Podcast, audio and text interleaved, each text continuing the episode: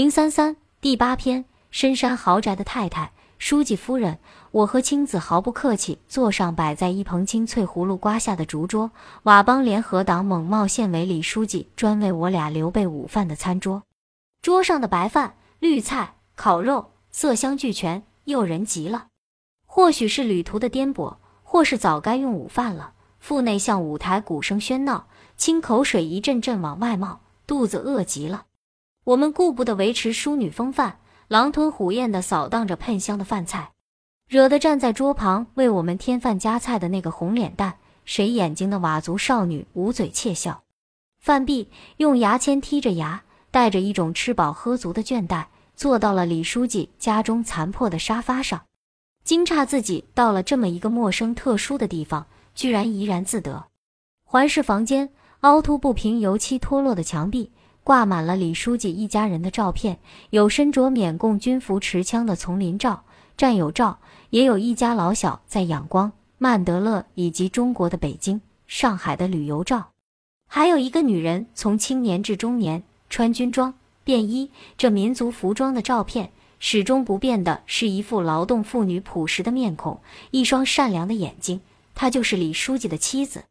午后的骄阳热烈执着，穿过狭窄凌乱的房间，两道半透明的光柱闪耀星星点点的尘埃。李书记的家破败而温情。房间最值钱的是一台三四 MB 零二七大屏幕的日本彩电，但引起我兴趣的是壁挂的一张地图，形似枫叶，标缅文和中文的缅甸地图。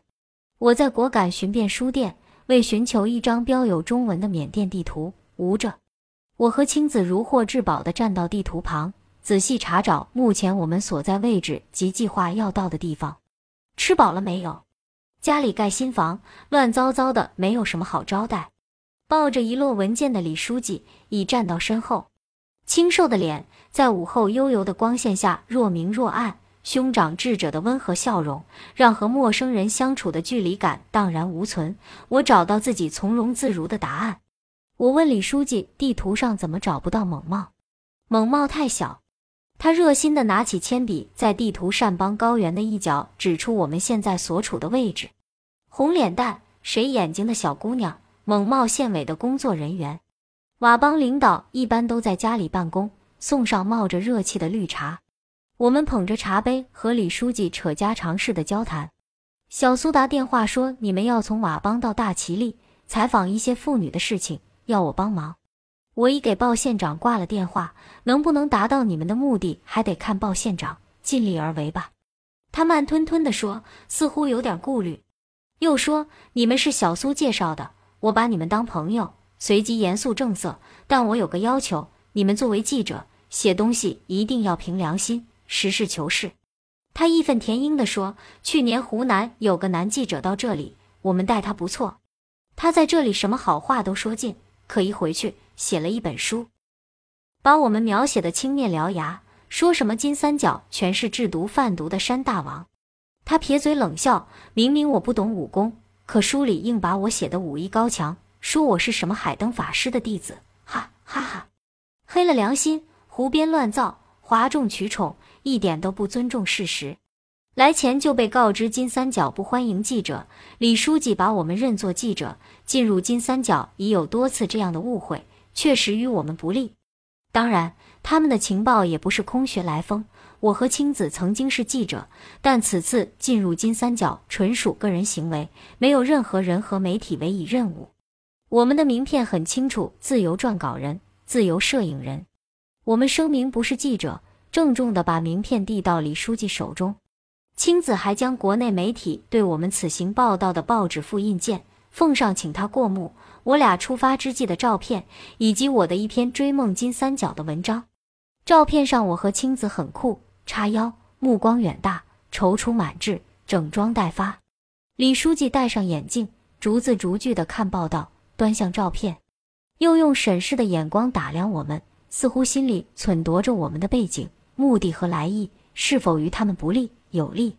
我们自筹资金，背上行囊，离开都市。选择蛮荒艰险，体验另外一种生活，只为心中的梦不再缥缈。金三角人难以理解，李书记的神态提醒了我，他的真实身份：老缅共佤邦联合党第一大县县委书记，是个有丰富阅历、有文化、有政治头脑的人。一头黑短发，一张朴实无华的脸的女主人进了屋，带进阳光和家庭气息。这是我老婆陈小炳。李书记点点下颏，眼前这位果敢彭家生主席大老婆的妹妹，是一个极其平凡的中年妇女。对照壁上她年轻时的戎装照片，我好奇地问：“阿嫂，你当过缅共，打过仗吗？”她一个家属，不大会说话，一二十年跟着我东奔西跑，养养娃娃。现在娃娃大了，到曼德勒上学，他就在家做点家务。李书记代替夫人回答，不太愿意我们和他交谈。李夫人点点头，笑而不语，却细心地发现我的黄色运动风衣的袖子破了个口，到里屋找出针线，要帮我缝补。我推辞着，盛情之下，不无感动地脱下了外衣。阳光洒进这间旧平房，满房飞舞金色的尘埃。凝视李夫人在金灿灿的阳光下，偶尔把针拿到头发上擦一擦，又埋头缝补着我旅途中撕破的衣服。她一点不像金三角佤邦第一大县县委书记的夫人，更像我国一个普通的家庭妇女，一个慈爱的母亲，心疼地为女儿缝补旅行途中刮破的衣服。它使我相信，在金三角有这样朴实善良的女性存在，用女人母爱的天性一针一线顽强地传递着善良与关爱，用女人的细腻默默调整着被打乱的人与人的关系。李大哥、大嫂，我们与你家素昧平生，待我们这么好，谢谢了。青子动容地拂开遮在眼前的黑发，真诚道谢。李夫人俯身咬断衣服上的线头，温凉的一点看不出当过兵的痕迹，默默走进里屋。黄色风衣上整齐的补丁是她留下的一片温情。哎，两个女人家出门在外，怪不容易的。我也是受人之托呀。李书记叹了口气，整理着桌上凌乱堆着的中文和缅文书报，其中夹有上个世纪的《中国的读者》《家庭》等过期杂志。书记，您当过缅共？汉语讲得好，又看这么多书，真了不起！我由衷的赞叹。我年轻时在中国上的学，后来到缅甸参加缅共了。书记简单两句话，巧妙地回避了关于他的国籍、上学、参加缅共等一些具体情况，却又回答了我的问题，不得不让人佩服。可不可以讲一讲你以前打仗的事情？我一脸真诚，再次请求。打仗的话题触动了他。尘封的往事在脑海翻腾，爱俱往矣，峥嵘岁月稠。会背毛主席诗词，可见受教育背景。缅共时期，我们与老缅军、政府军作战，那样的日子，对于没有经历过战争的人是无法想象的。每天，你的战友都在牺牲，心灵活跳的一个人，转眼变成血污的尸体。我受过数次伤，从死人堆里爬出过，至今身上还有未取出的子弹。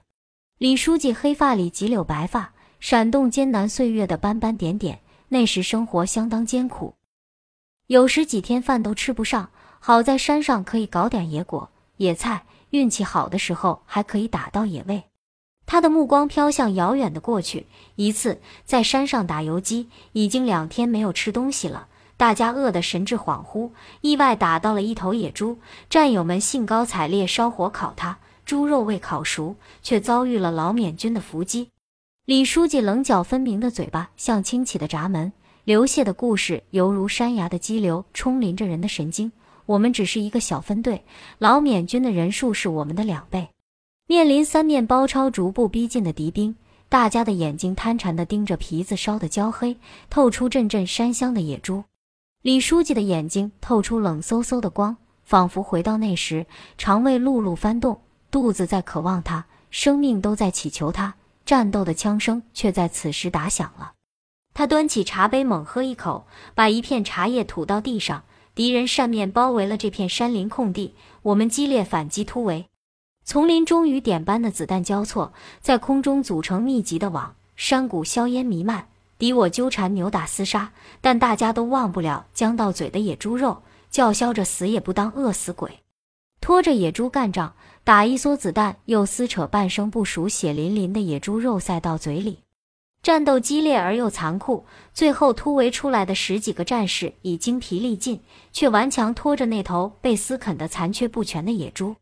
拖野猪的战士说：“他们从濒死的人手中接力棒样接过野猪，死人嘴里都塞着血红的猪肉，这些丝毫不影响战士们狼吞虎咽地分食这头满布鲜血、人血、猪血、泥土、火药的野猪。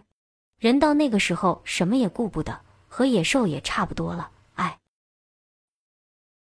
本集播放完毕，感谢您的收听。喜欢别忘了订阅专辑、关注主播，主页有更多精彩内容。